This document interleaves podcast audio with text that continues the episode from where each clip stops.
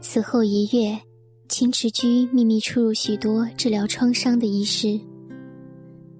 这些上了年纪的老医师被蒙住眼睛，一个换一个抬进英哥的院子，不多时又被抬出去。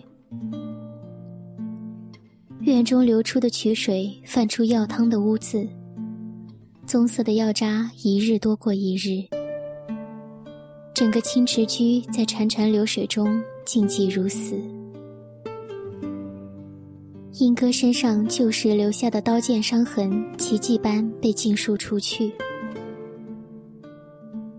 可能是荣寻想要英哥从里到外都变成锦雀，骨子里变成锦雀是不可能了，那至少身体要像锦雀的身体，就是说绝不能有半道伤痕，即使有，也不能是长剑所砍。应该是水果刀削苹果不小心削出来的，这才像个身家清白、值得容颜一见钟情的好女子。入宫那一夜，谁也猜不透坐在昭宁西殿的莺歌到底在想些什么。明明十月秋凉，他手中仍执了把夏日才用得着的竹骨折扇。天生带一股冷意的眉眼，脸得又淡又温顺，完全看不出曾经是个杀手。当他时不时执起折扇敲在脚边小雪豹头上，企图让他离自己远一点时，荣源已出现在寝殿门口。镇侯修长的身影掩住殿前半轮明月。气势强大的，完全无法隐藏。英哥执着扇子敲打雪豹的手一顿，深深改成轻柔抚摸的动作。于他而言，这些毛茸茸的东西只分可入口和不可入口。但此时是在荣远眼皮底下，荣远眼中，他是救了小雪豹的警雀。锦雀哪怕对地上的一只蚂蚁都温柔亲切。虽然它不是锦雀，它最讨厌这些毛茸茸的所谓宠物，但这世上无人在乎它不是锦雀，只有他自己知道。莺歌强行抱住哀哀挣扎的小雪豹，坐在床沿，微垂着头，看似一副害羞模样。也许本意就是想做出害羞的模样，但强装半天，神色间也没运出半点嫣红来聊表羞涩。倒是流云鬓下的秀质容颜愈见苍白。容颜站在他面前，黑如深潭的眼睛扫过他怀中兀自奋力挣扎的小雪豹，再扫过垂着头的他。屋里的赤壁呢？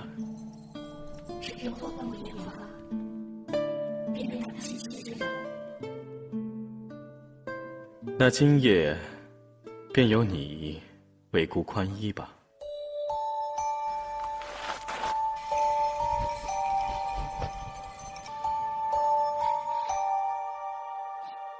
哭了，害怕吗？若是害怕的话，就早点休息吧。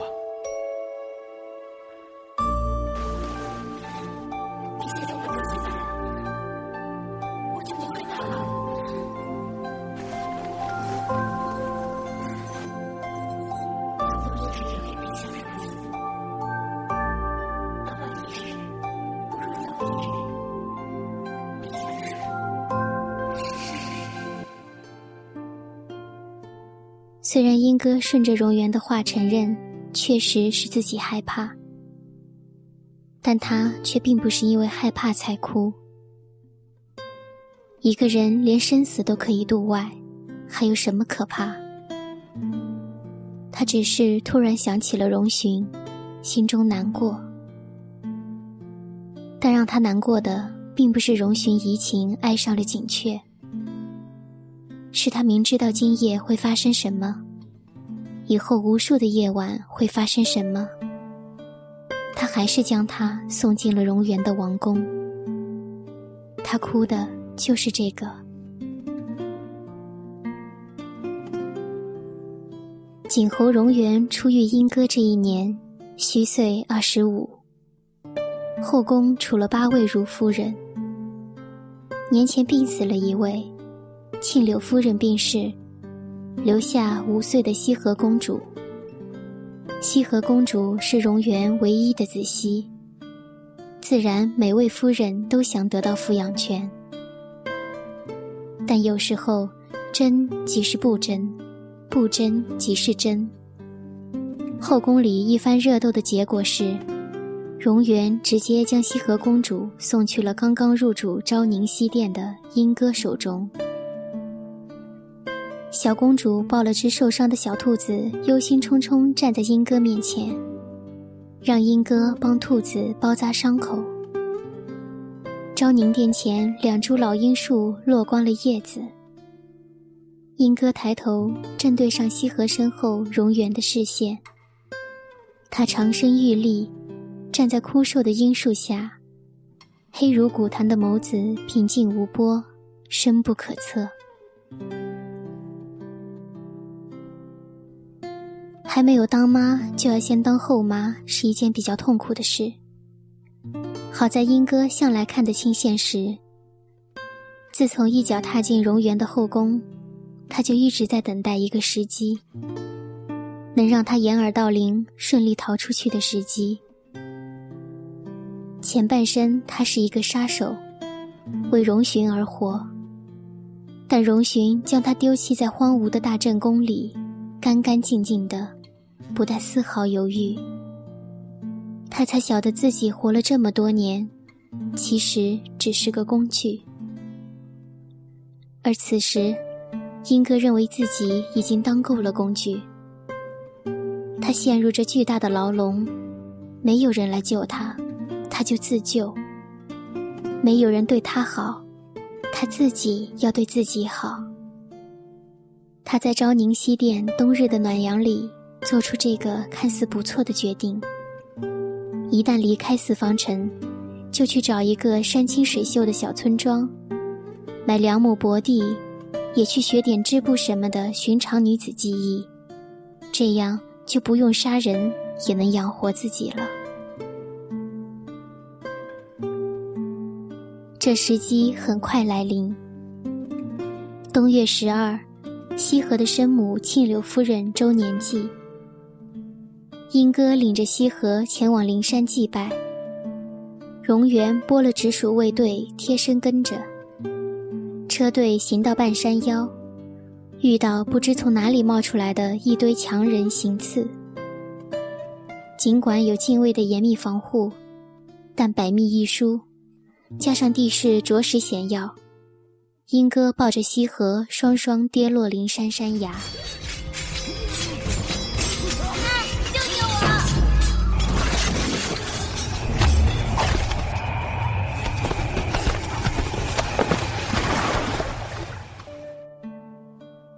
英哥为了救西河，落地时摔断了右腿腿骨。小公主稳稳趴在他身上。怀里还紧紧搂着两个月前救下的那只小白兔，身上没什么伤，只是人吓昏了过去。遇到此种情况，一般应该停留原地以待搭救，但英哥是想借机逃走，就不能多做停留，但又不能带走西河。假使是他一人，顶多就行踪不明。加上西河，就是拐带公主畏罪潜逃，势必要被千里追捕。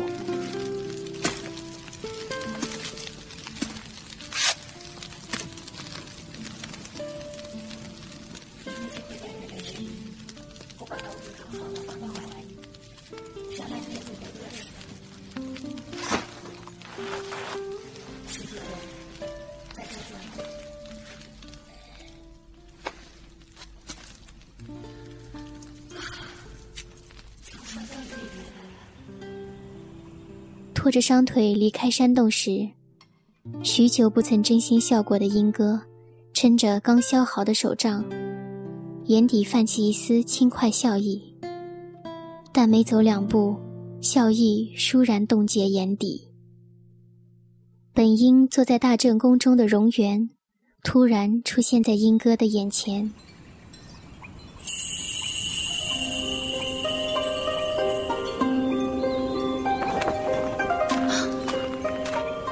怎么弄成这样？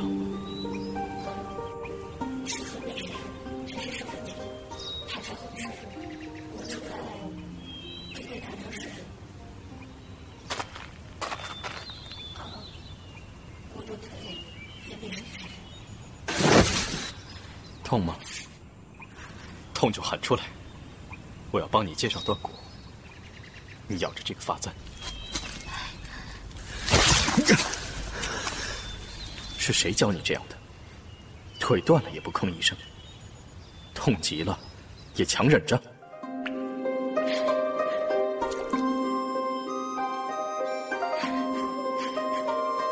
锦雀，哭出来。好了，好了，我在这里。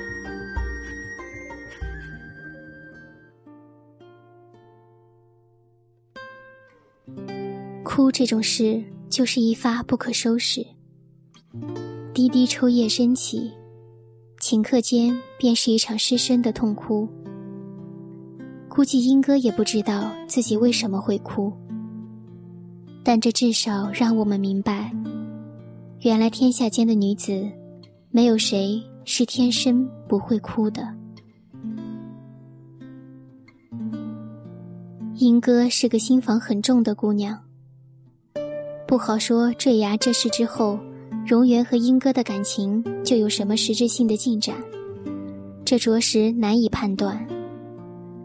只是那一夜，英哥被抬回正宫后，宿的不是昭宁西殿，而是荣元的寝宫清凉殿。郑侯寝殿殿名清凉，殿内的陈设也是一派清凉简单。纸灯台旁，一只琉璃瓶中插的两束白缨干花，在深冬里显出几许空幽寂然。英哥腿上的伤被宫里的医师细心包扎后，基本无碍，但折腾太久，便满面倦色地挨进了床里。侍女捻直灯芯，荣元大约睡意不甚，握了卷书。靠在床头，睡过来些。我怕冷，再睡过来些。怎么这样不听话的？都说了我怕冷，偏不。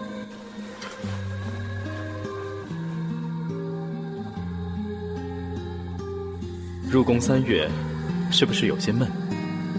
明日，姑陪你出去走走。想去什么地方？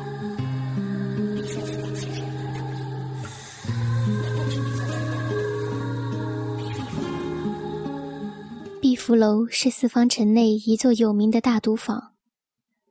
玄武街上，碧福楼飞檐翘角，气派非凡。嘿，两位客官，要不要玩一把？正好啊，那位锦衣公子是玩六波棋的高手，三年来从未失手。两位要不要来试试啊？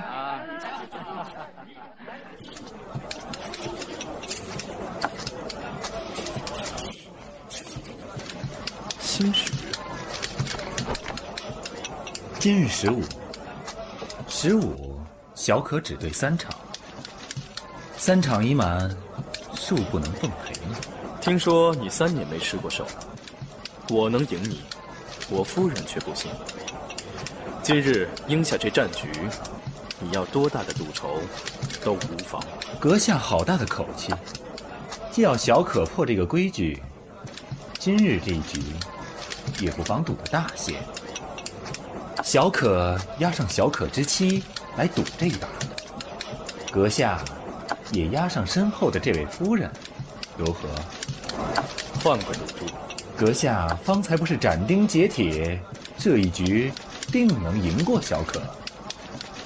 既是如此，暂且委屈一下尊夫人，有何不可？前一刻我还想好好珍惜它，后一刻却将它捏碎。可见世上从无绝对之事。既是如此，拿所爱之人冒这样的险，就未免儿戏。将这刀拿给老板，找他换三十万银票。你若还想用妻子做赌注，随你，但也不能让你吃亏。这一局，我便押上三十万金珠。英哥在听到对方要拿妻子做赌注时，脸变得煞白。看到荣源将手中棋子捏碎，又听到荣源说的那番话，还未恢复过来的英哥猛然抬头，却正迎上荣源抬手扔过来的长刀。在荣源说完话后，碧福楼已闹成一片。面对这建楼以来最大的一场豪赌，大家都不想错失围观机遇。碧福楼彻底乱成一团，再也没有比混乱人群更好的掩护。这正是逃走的好时候。也许荣源故意给英哥一个机会，容他离开，这简直是一定的。他本来可以直接拿那把刀做赌注。却非要英哥去换什么银票。无论如何，英哥把握住了这个机会。要在这样的乱世找到一人同行，是可遇不可求的一件事。也许荣源终于发现英哥不是那个对的人。他已经过够了笼中鸟的生活，他一直想逃，一直。不多久，碧福楼的老板捏了他银票，哆嗦着分开人墙到棋桌旁，弓着腰，像捧圣物一般，将换来的银票捧给荣源。我夫人，我输了。阁下这是什么意思？那位公子，不想赌就不赌了，您白白赢三十万两银票。您也是咱们楼里的常客，都是老交情了，不要让小的难做。我想，荣源说的不只是这局棋。他给英哥机会离开，却也希望他不要离开。离别时会有多痛，只有自己明白。就像一场无望的赌局，就像荣源此刻的心情。年轻的国君沉默地坐在棋桌前，一粒白子停在指尖，瞬间化作雪白肌粉，顺着手指缓缓滑落。良久，站起身来，神色平静的，仿佛无事发生，仿佛今日从头到尾只他一人，心血来潮来到这个地方。心血来潮，赌了半局棋，心满意足的一个人回王宫去。碧福楼前一派繁华街景，荣源站在台阶上呆愣许久，背影孤单，却像从来就这样孤单。趁着繁华三千，也没有产生多少违和感。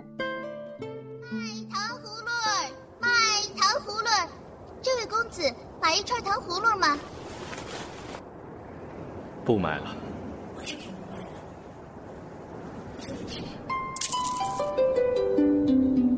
公子是要啊，还是不要啊？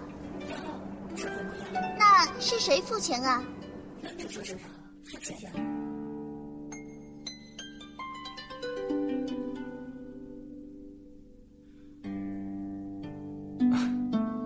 去哪了？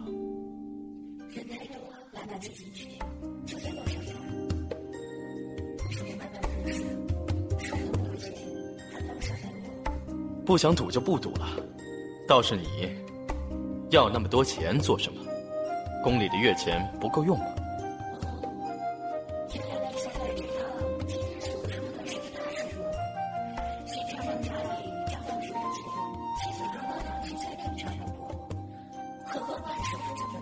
那你是想我赢了，把那人的妻子领入宫中，与你姐妹相称？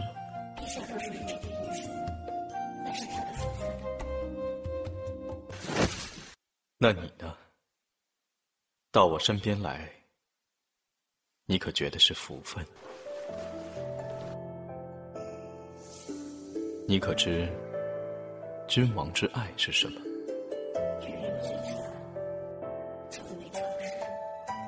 我和他们不一样。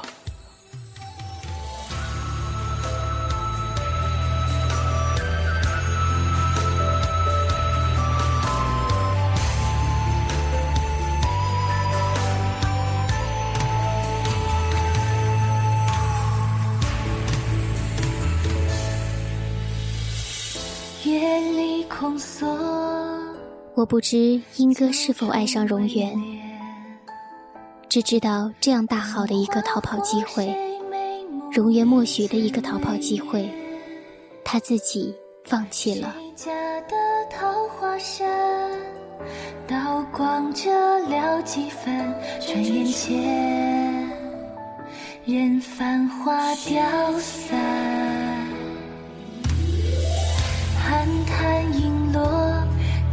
春江一波。四方金碧覆水接天。阶前红烛去，车马已流连，一烛一纸相对花阑珊。谁相许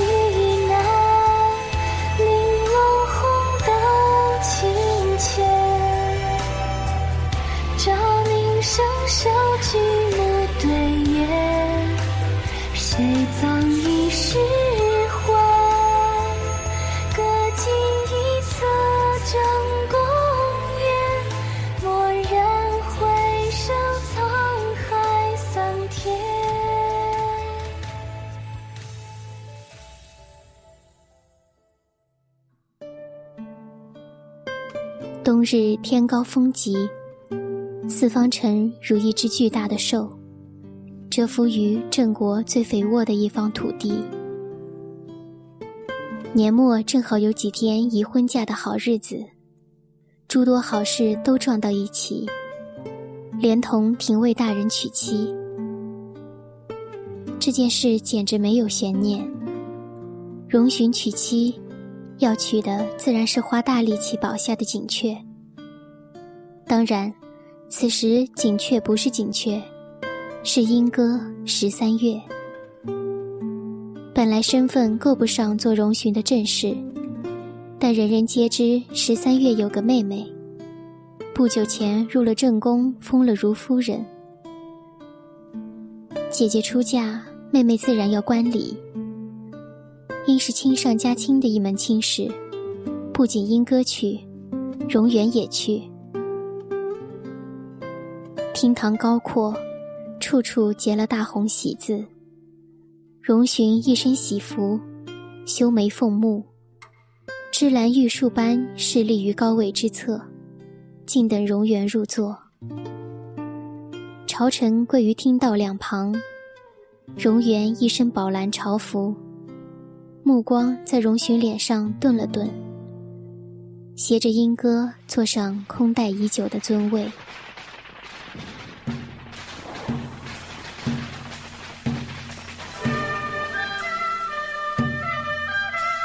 荣寻，你成婚之后也让十三月常入宫陪锦雀说说话。他一个人在宫里，难免发闷。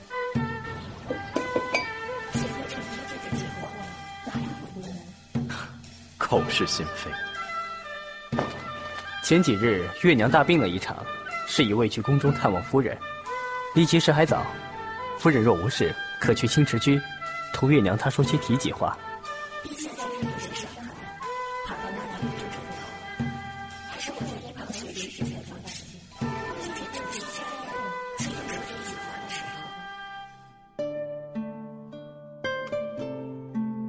荣寻看着英哥端严的妆容，看着他端着茶盏的掌心里，再看不到一个伤疤和常年拿刀磨出的茧子。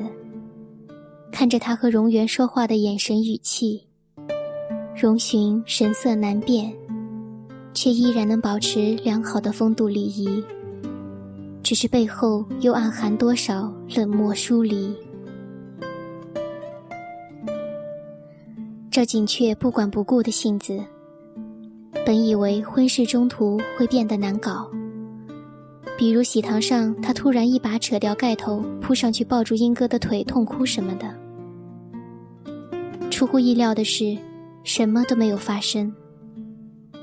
托了吉日的福，一切都很顺利。新郎风流俊朗，新娘柔婉恬静。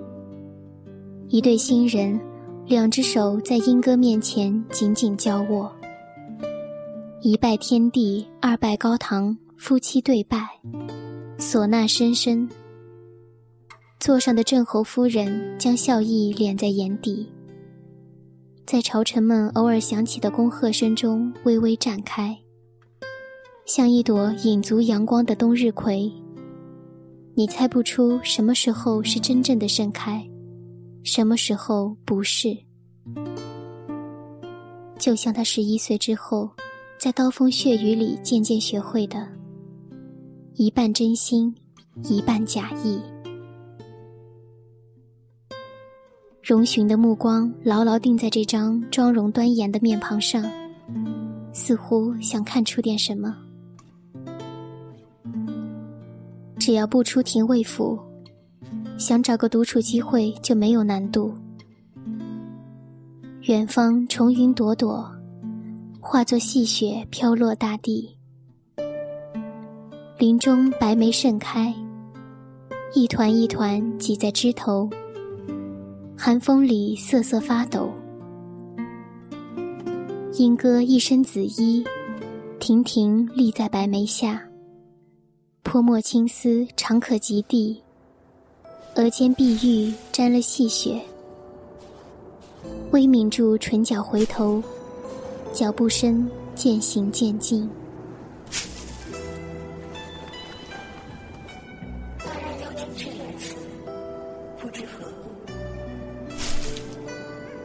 莺歌。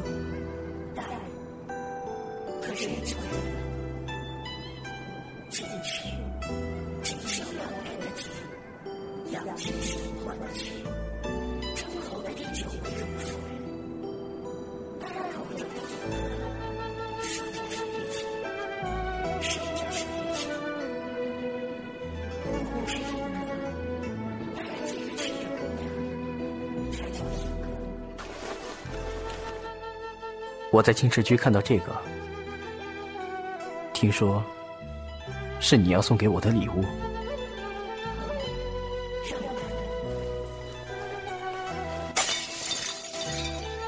你恨我？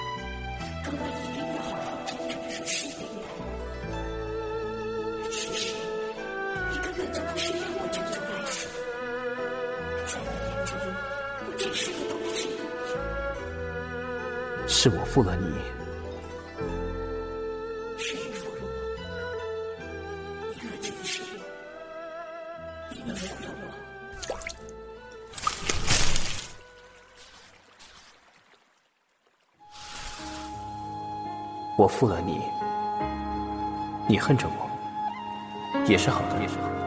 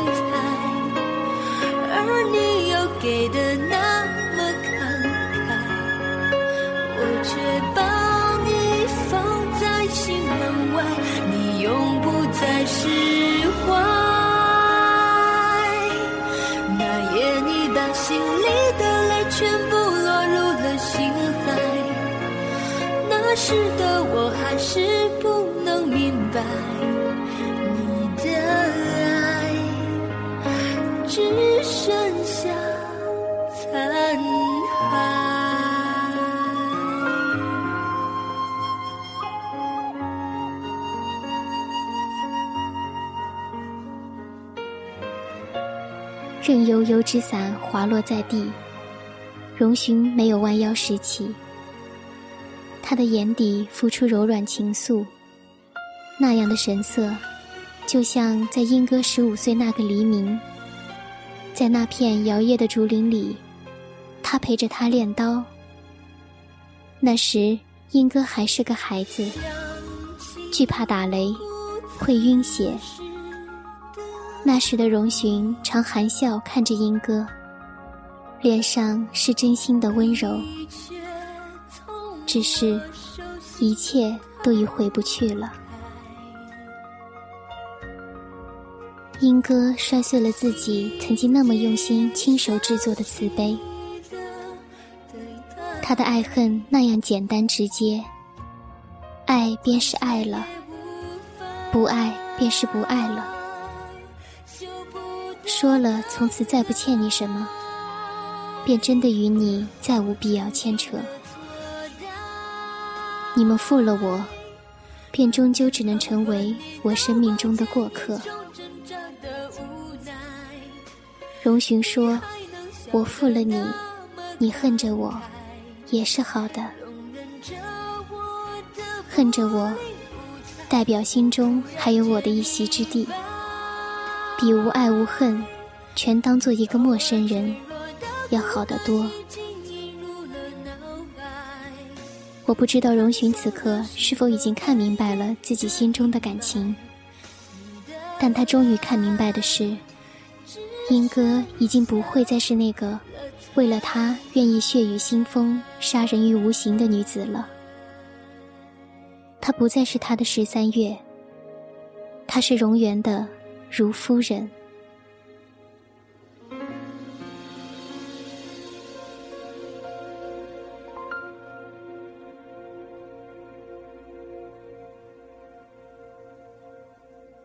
杀手的心房最重，打死一个杀手很容易，打动一个杀手却太难。要让一个杀手动容，就是要把命给他。我不知荣源是否明白，但不管明不明白，当除夕那夜，王宫里巨大的成年雪豹发狂冲向莺歌时，荣源不是率先闪到一边，而是迎着雪豹，将正要做出反应的莺歌一把拉过去，护在了身后。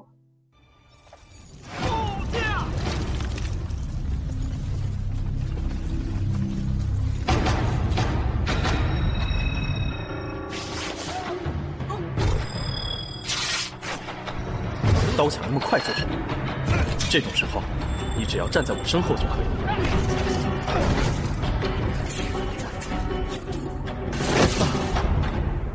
荣源昏倒那一刻，被英哥紧紧扣住食指，长刀落地。英哥扶着他滑倒的身子，跪在赤红的雪地里，神色茫然，望着他身上越染越厚的血渍，望着他紧闭的双眼。和渐成青灰的面色，半晌，紫白的嘴唇哆嗦着凑过去，贴住他一激动就泛红的耳尖，轻轻地说：“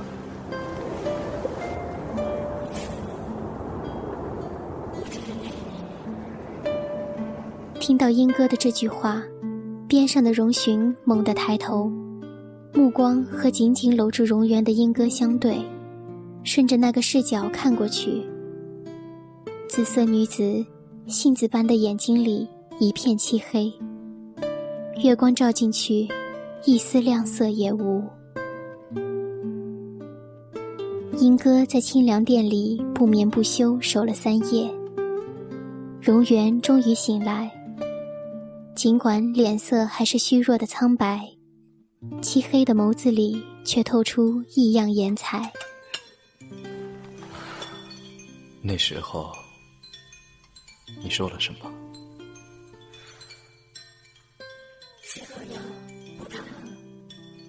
不喝。这个给你。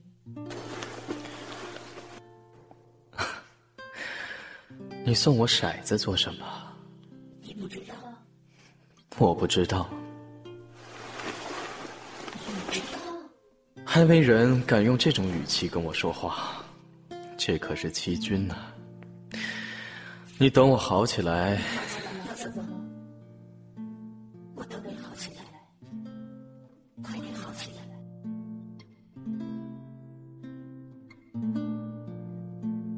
玲珑骰子安红豆，相思红豆，入骨相思，君知否？莺歌与荣源相守三年，重冠正宫，更在第二年春时被封为正夫人。但这世上是否真的有真情永恒呢？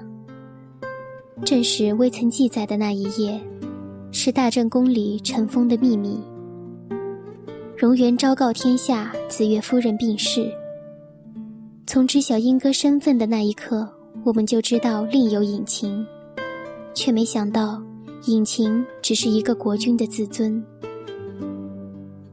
景侯十年，莺歌入宫时，历代逃江之事被揭穿，荣源震怒。英哥被罚在庭华山思过十年，十年不得下山。这一年，英哥二十三岁，他骗他三年，他便将他仅剩的十年青春。埋葬在这座与世隔绝的深山。侍卫们将他从荣月宫中绑出来，他想再见他面也是不能。被困在庭华山的前两个月，莺歌日日想的都是如何破掉山中的阵法下山。终于遍体鳞伤的闯出那片山林，日夜兼程赶赴王宫，听到的却是自己病逝的消息。以及荣源的第六位如夫人红珠夫人怀孕了。莺歌身上带伤，耽误行程，才走到一半就被赶来的侍卫拦住。街市荒凉，天上一钩新月，几个残星。本该远在千里的荣源抬手掀起轿帘，月光照下来，现出隐在风雪中的一张脸。刀尖点地，莺歌一步一步走到荣源面前，像风中飘零的落花，身后一串长长血印。他抬头看他。眼中一层细密的水雾，嗓音哑哑的。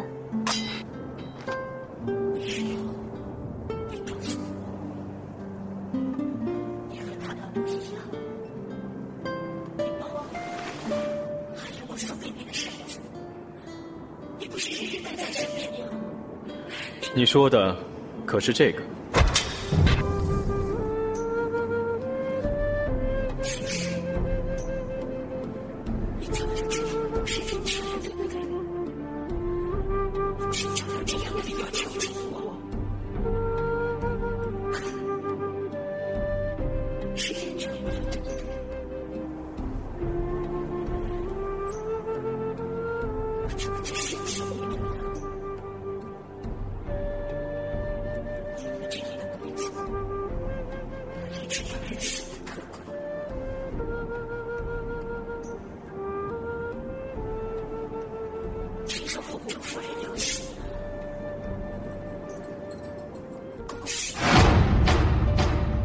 两人情谊还在的时候，荣源常指点莺歌刀法。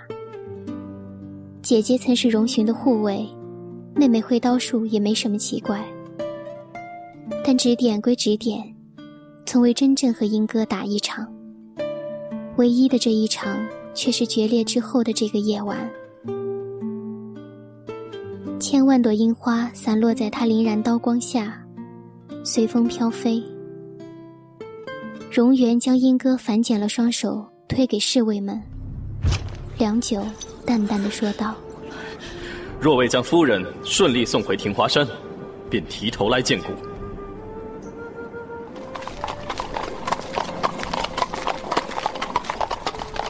那是他们最后一次相见。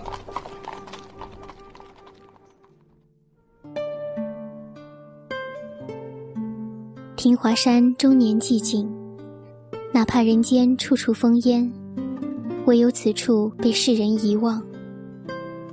莺歌再未主动提及荣源，也没再尝试破阵出山。三年内，郑国可谓风云变幻，却没有一丝消息传入山中。三年后，照看莺歌的老嬷嬷病重将逝。病榻前握住莺歌的手，浑浊双眼，流下两行清泪。陛下命老婢照看夫人十年，如今老婢却是要负陛下嘱托了。夫人对陛下有冤，可两年前。陛下便病逝归天，对已死之人，什么样的恨，都该化为尘土了。陛下，陛下望夫人能好好活下去。